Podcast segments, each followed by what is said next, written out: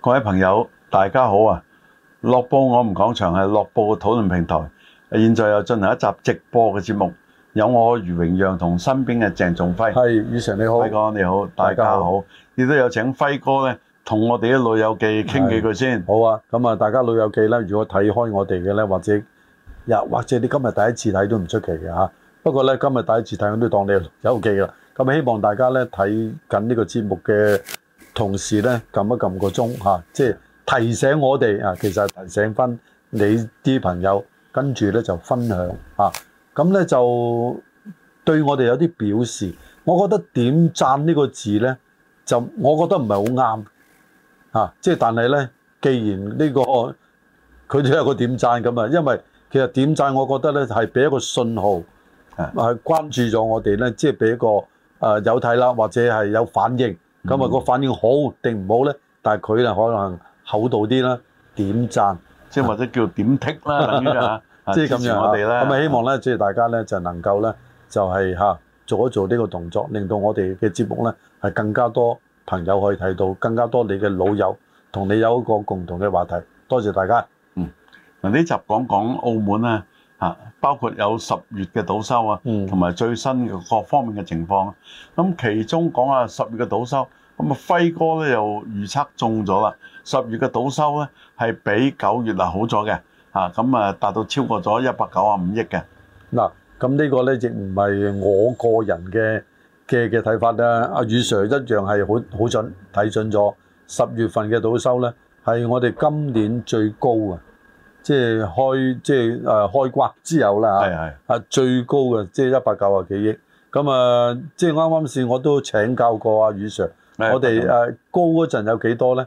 平均大概係二百五十億。係咁啊，過二咗百啊二百五250十億咧係最風光嘅時候。嗯喂，我哋而家啱啱嗰架飛機起步，咁啊未衝上雲霄嘅。啊而且我哋而家冇咗以前嗰啲特別嘅數字咧，包括貴賓廳嗰啲咧，係嘛？嗯，咁所以即係呢個咧就最關鍵就睇誒、呃整個政府嘅庫房收入會有幾多啦，係嘛？嗯呢、個先係即係對於澳門嘅經濟誒嘅嘅誒進帳嚟㗎嘛嚇。啊咁、我諗咧就當然就十月份呢個賭收高啦，我哋預期咧，因為個假期嘅長啊，同埋呢個係大假期。係咁同埋咧，仲有一樣，我始終都認為咧，即係個天氣都係有啲即係誒、呃推力嘅，冇咗打風嘛，係係啦，嘛？九月打個風啊嘛。係。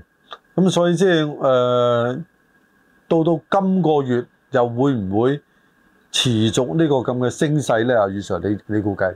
嗱，我估計 咧有咗十月呢個向好嘅因素啊，咁啊而家政府又講咗好多嘢啦，嗯即係點樣谷一啲嘅產業啊。咁其實十一月我哋都有賽車嘅喎，係嘛？咁啊近日都幾多人嚟澳門，嗯咁、我認為咧，即係十一月就算冇 翻一百九啊五億咧，唔會太低啊，即係唔會話啊比一至十月嘅最低個數字低。不如咧，我哋索性估一估佢啦。啊嗱，我估係一百七十幾至到一百八十億啊我嘅，咧估咧就唔會低於一百八十億嚇，啊即係希望就即係能夠達到啦。嗯因為咧，即係澳門有兩個禮拜賽車啊嘛，一個月當中有半個月咧都係一個一個盛會，就加埋誒嗰個、呃、美食節啦，即係幾樣嘢嘅。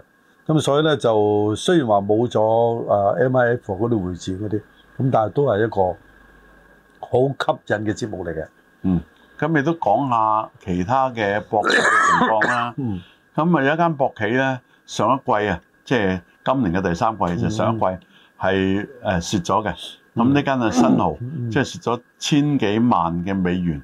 咁啊，現在想講有兩間賺錢嘅。嗯啊啊，相當好喎、兩間咧，我哋睇翻佢啊第三季嘅數字係除稅後嘅嗯嗰、個日利啊，咁啊其中一間 咧係不嬲啊行得唔錯嘅，呢、個銀河娛樂集團就賺咗二十八億港元哇，好犀利啊！咁另外一間咧就係、美高梅嘅集團，咁美高梅集團咧分別佢有美斯咧啊同埋美高梅金店咧就夾埋咧係第三季賺咗十九億港元嘅。好犀利，好犀利啊！呃即係我覺得咧，誒、呢兩間咧都係誒、呃嗱，即係我自己覺得意料之外嘅咧，就係美高梅咧，就係好似係多過金沙喎，係嘛？啊，金生我哋睇翻個數字啦係啊，因為而家所知就係呢三間係啊咁所以咧，即係誒呢個咧都係估唔到嘅，真係嗱估唔到嘅。啊，因為咧喺誒之前嘅美高梅咧，嗱唔係講佢即係佔有誒幾大嘅地方或者乜嘢，咁佢誒一向咧嗰個誒盈利咧都唔係去得咁高嘅。啊，咁我哋成日講疫情啦，嗯，疫情下又點點點，咁不如就比較翻疫情前啦，疫情前嘅同期，即係二零一九年嗯啊，咁啊講銀河先啦。嗯啊，銀河原來對比啊疫情啊，誒二零一九年嘅時候咧，銀河嘅日利啊嗯多咗百分之二喎，啊嗯咁美高梅啦，美高梅多咗百分之十喎，嗯咁所以兩間做得唔錯，咁我哋知道個賭收係少咗嘅，嗯少咗而佢兩間做得咁好，係咪其他博企差咗咧？啊，嗱誒，即係。自然係㗎啦，啊、有兩間咧都係個情況就唔係即係咁完美啦，係嘛？即係睇到嘅，啊澳娛同埋新濠啦，嗯係啊啦。咁所以變咗咧，係咪即係誒喺嗰個競爭嗰度咧，係誒呢一啲嘅，即係譬如美高梅啊，或者呢、個誒、呃、銀河啊，呢啲係咪做得即係即係嗰個 marketing 做得特別好咧？咁樣，嗯，係嘛？所以呢個真係咁誒，呃睇表面都特別好啊，因為佢冇理由去督數啊。嗯呢個同你要納稅㗎嘛黃百鳴啊，啊即係誒所講嘅話，電影方面有啲人督數啊係唔同啊嘛。你督咗幾多要納稅啊嘛。係啊，咁所以咧，即係誒、呃但係我哋感覺咧，即係我自己去嗰個地方睇啦，啊銀河係好多人嘅，咁咧就嗱，即係人多就未必代表佢投注額或者個殺着高嘅，未必嘅呢、個啊，即係咁呃誒銀河人多嘅，咁啊另外一個咧就係、即係金沙集團咧，誒我講路氹城嗰度啦，即係倫敦人啊、巴黎人嗰啲都係好多人嘅，嗯，啊咁咁其中倫敦人咧啊插一句啦，佢啱啱獲選啊，嗯。全中國嘅最佳十大酒店之一。啊，咁啊真係係好犀利嘅。咁啊，反而咧我就去到誒、呃美斯美高梅咧，即係個人流咧係冇表面上係冇呢兩間咁多。咁所以但係可能相同你去嘅時間有啊，關。所以呢個咧就係同嗰個、呃、因為我哋而家講唔係夠人多嘛嗱。，我又去過啊，嗯，即係我覺得可能嘅差異咧，就在於嗰度有冇活動搞。係，啊，美斯美高梅咧都好多音樂會嘅。嗯，當佢嘅音樂會嗰日咧，嗯有啲人為咗驚交通影響啊，遲咗去到開場啊，嗯佢一早去嗰度行下或者食嘢，嗯所以嗰日特別旺嘅。嗯，嗱，咁我諗咧就澳門嘅賭收咧就一路會向好嘅，啊，咁啊係咪嗱啱先我哋喺都講過啦，就話誒、呃咦經濟唔好喎、啊，點解係咪即係點解係咪生意淡薄啊？不如賭博咧咁樣係咪？嗯，啊，咁啊嗱，話內地嘅經濟又唔係咁好，香港經濟又唔係咁好，點解唯獨是澳門嘅賭收會節節上升咧？咁因為咧就辦得有聲有色啊，嗯好玩嘅嘢咧亦都多啊。嗯咁頭先講音樂會都其中之一啦。如果唔係好玩，就唔會咁多人嚟啦。嗯咁啊，跟住咧聽到水舞間就會喺明年恢復啊。嗯水舞間咧曾經係一個好好嘅表現嚟嘅。嘅。咁啊，最近都睇到有啲博企咧，佢誒誒掟咗錢出嚟啊，搞旺啊！包括我哋傾過啦，話誒福隆新街似乎誒靜啲喎。咁啊，永利發功啦，哇！揾咗好多啲美女嗯啊，呢啲美女包括咧呢兩個禮拜咪有啲賽賽車嘅車啊女郎嘅，咁嗰啲美女咧去埋福隆新街喎，嗯啊，當堂成條街咧熱鬧啊！啊，即係我諗咧，誒、我哋唔好睇佢即係初初去幫助福隆生，即係我講誒、永利啦。咁啊，可能佢哋即係會係經過一次咁樣啦。佢哋因為畢竟佢哋都係一個好強嘅一個誒、呃營運嘅隊伍嘅，即係唔係即係我哋唔好睇 啲賭場咧，或者係酒店咧，啊開咗門口裝修靚靚咁就有人嚟啦，唔係嘅。其實佢哋嗰個誒誒嗰個營運個隊伍啦嚇，即係個 marketing 個隊伍啊，係非常之大，而且但你講嗰樣咧都都存在嘅。啊，佢搞得好，但係佢又真係靚啊嘅，係係咪？係，佢就係即係呢個係誒有時咧，就呢個世界咧係有麝自然香啲人人係係咁講啊嘛係係，係佢有麝又賣埋廣告咁先係相低益彰啊！啊，啊，咁啊最近賭收就好咗啦。嗯賭收好咧，其實你睇翻嗰個人流啊多啊嘛。嗯包括即係由十月頭呢個國慶、中秋、黃金週，咁一路哇拉到十月尾都係多人嘅。嗯，咁我哋見到咧有啲食肆咧就開始出現啊長龍，但係有啲咧就好可惜出現長龍得嚟，原來係光榮結業啊！啊佢再唔經營落，因為即係誒未必有人中意接手啦。嗯佢雖然賺錢，咁呢個咧就我哋童年都去過啊，可能你都去過嗯坤記餐室啊，啊，坤記啊啊光。榮結業啊！咁啊，因為咧，即係阿老闆可能都係後後繼無來者啊。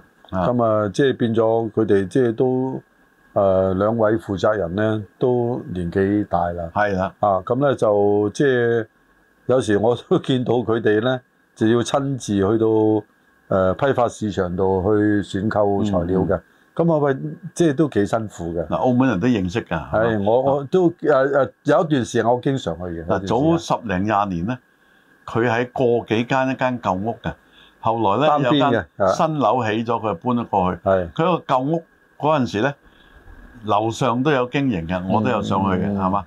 咁其中咧，佢有啲突出嘅就唔係話誒好名貴嘅菜式，例如啊嗰啲紅豆豬手啊，係必吃嘅。佢即係佢做嘅葡國餐咧，即係好有代表性。嗱，佢唔係一種豪華嗱，其實葡國餐都有分，好似我哋中國咁啦，啊有啲啊有啲貴嘢酒席，係嘛有啲誒誒，有啲就係街坊小菜噶嘛，係嘛啊？血鴨啊，有係啲啊咪貴啲啦。佢咧就屬於街誒葡式嘅街坊小菜。啊嗱，因為點解咧？佢誒其中一位負責人咧，即係我記得我誒呃後生嗰陣去咧，即係其實好而家多，都後生，唉，即係誒咁啊嗰陣時仲。係嘛？咁啊，見到咧就有好多即係葡籍嘅人士幫襯嘅。係好多咁啊，嘅。阿老闆咧就係即係可以化啦好多句嘅係喎係，係唔係唔係唔係普通嗰幾嗱個，即係佢有啲食材咧都入得好啊，例如我啊頭先講紅豆豬手嗯就要配鹹蝦葉啊，係啊好多澳門新一代唔識咩叫鹹蝦葉嘅係嘛嗯啊，有啲咧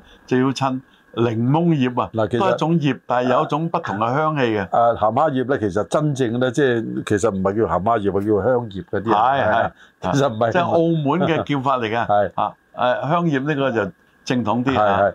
咁所以咧就即係我覺得佢哋做嗰啲葡國餐咧係誒好好貼地嘅，即係譬如咧佢哋好多咧就做白霎嘅嘢，嗯啊即係白霎菜啊加埋個誒、呃白霎嘅馬介休啊咁，即係誒同埋嗯好多樣可以白烚嘅，係白烚其中係椰菜係啊最多嘅，啊咁啊白烚仲有豬手，啊，我覺得咧佢嘅結業咧，即係係好可惜嘅，因為佢我諗喺澳門嘅葡國菜嚟講咧，能夠維即係堅持，我哋唔好講維持，係堅持咁耐嘅咧，其實唔多。由我其實由佢舊鋪開始幫襯，咁啊到近期，因為我就唔喺呢區做嘢啦，同埋、嗯即係講真揾車位都認真難佢嘅，呢個咧你頭先形容啱嘅，普及嘅。係啊有一間就高級啲嘅，而家仲有經營嘅。嗯呢間就數碼沙利文嚇，呢、嗯個就高級好多噶啦。係嗰啲都係啲啲大狀啊， 因為佢喺法院對面啊係嘛。啊阿即係督都去食嘅。係，我見到好多時見到啲大狀喺度幫襯嘅，啊阿篤我就冇撞過。嗱，其中一個大狀咧，即係以前就熟嘅，你應該走咗噶啦，啊就擔住個煙斗喺門口企喺度。啊啊，，你去附近辦事，過一個鐘頭有多，哇都佢仲見企佢喺度傾偈。係咪披住件西裝唔着嗰只啊啊？披西裝啊？喺個膊頭， 啊，咁啊戴個黑眼鏡係啊，擔個煙斗。係啊咁所以咧，即係誒呃澳門咧，認真誒去能夠感受到誒，即係真正嘅葡國風味咧。其實講真就買少見少。啱買啱少我哋見講少嗰兩間咧，坤記同埋誒沙利文咧。啊，好傳係統嘅。係好傳統，即係呢啲講咗都係半個世紀以上，由真正即係葡國嘅誒、呃、純正葡國人欣賞嘅，即係好似我哋中國人一樣啫嘛。如果我哋喺外國食唐餐，要中國人去欣賞呢、個先係正宗啊嘛。係淨係外國人女身哎即身係上，華僑去到某個地方都係中意嘅，係啦咁，呢個好嘢啊。呢個係正宗啊嘛。所以咧，即係呢兩間咧，即係我認為咧就誒好正宗嗱，嘅。而家都開始有啊，嗯有啲華人去到外國咧，佢食到某啲嘢正宗，嗯呢樣嘢就係燒味啊。因啊為有啲人喺香港、澳門過去嘅，佢喺嗰邊燒到嘅嘢咧係用正統嘅方法啊嘅，所以正啊嘅。嗱，我哋又講翻即係賭收就講咗啦，啊又誒講到唔係好開心，坤記又光榮結業啦，啊係嘛？即係佢可能開心啊，光榮結業佢又唔使煩咯。係我哋即係想即係即係誒再去幫襯咧，就係只係能夠喺個記憶當中啦嗯嚇。咁啊咁啊咧。你咪去沙利文，暫時去住啦誒。執咁咁仲咧有佛燒樓嘅，係咁咧就誒、呃最近咧誒、呃有好多人咧就澳車北上，你知㗎啦嚇。係咁澳車北上咧就而家咧就成為另外一個即係佢哋嘅打卡點，就係邊度咧？就係呢間美式嘅倉儲嘅誒啊我知道，啊啊好啦，咁咧好多人去過啦。啊誒就話即係呢個其實等於喺外國啊，澳門都有嗰間嘅，以前啊係南江經營喺右漢區都有一間嘅啊，啊，即係但係呢間咧就喺個聯邦酒樓度又有一間嘅，係即係啊你買買好多嘢，誒呃唔係佢美式或倉者啲儲呢大大件頭啊嘅，最弊咧就係點咧？我最記得咧，即係時時間唔同咗，時勢呢個世界。啊嗱、我最記得咧就係、誒、當時喺右漢嗰間嘅倉儲式嘅誒佢嗰啲美係式 mark 嚟嘅，啊美式嘅嘅誒，我哋叫做 warehouse 啊嚇，應該係咪就佢唔係 supermarket 啊啊 warehouse。咁咧就 最慘係咩咧？有好多女士買咗桶洗衣粉，跟住咧就叫屋企人啊，老公又好，個仔又好，喂，同我拎嗰個洗衣粉，話因為廿五公斤啊啊，大好佬，重啊，好重但係拎唔起嘅，即係啊或者翻屋成五企十磅。用幾都用唔晒嘅，係用到佢一嚿都嗱，所以但係而家咧就珠海嗰間咧呢啲咁嘅嘢少咧，因為佢知道咧呢啲賣唔到錢，同埋消耗得慢啊。咁啊賣咩咧？食物為主啦，好多食物或者係一啲衫你就唔會喺嗰度買啊，因為你覺得話呢啲衫一立都係一樣色、一樣 size、係一樣嘅嘅嘅 cutting 咁啊。但係咧食物咧，事實上咧喺嗰個性價比咧係因為唔怕你唔識貨，最怕貨比貨。嗱，而家澳門咧喺度消化緊或者消耗緊啊有關澳車北上個效應啊。嗯啊消化嘅就有啲睇下希望吸取另外一啲客啦，嗯有啲消化唔到，消耗啊，消耗咗自己嘅錢啊，係再消耗耐唔掂咧，就唯有退場咯。啊，咁所以咧，即係而家咧就變咗一個嗱，呢、個咁嘅反應咧就好大問題啦。譬如佢睇到一件食物，一個 pack 誒、呃或者係五公斤嘅嚇，你好大嘅，咁啊差唔多個嘢，你翻到嚟澳門可能買一公斤都差唔多佢五公斤呢個價錢喎。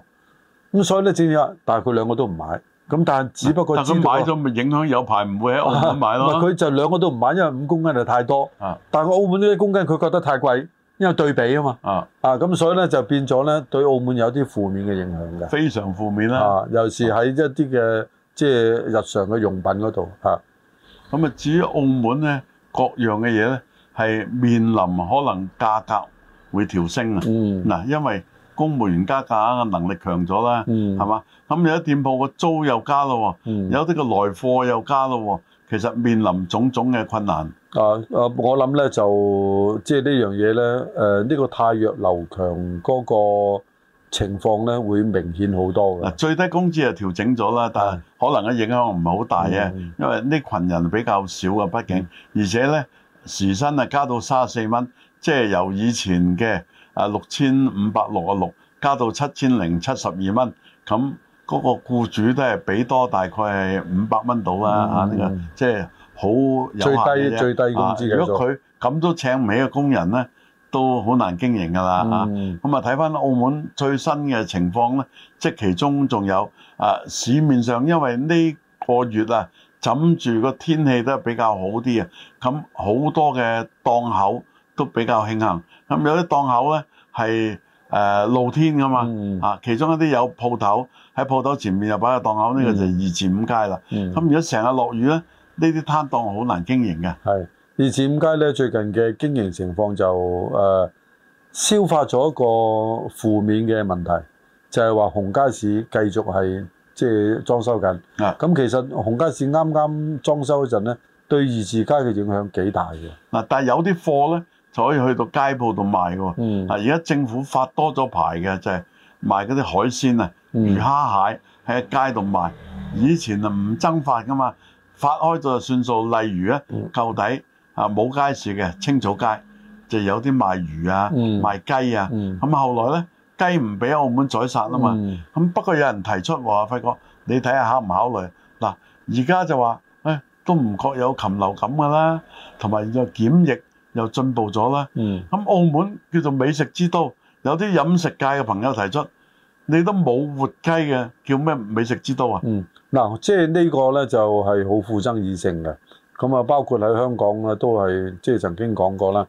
誒、香港啊，仲加比澳門啊更加複雜啲，因為佢有養雞嗰個行業。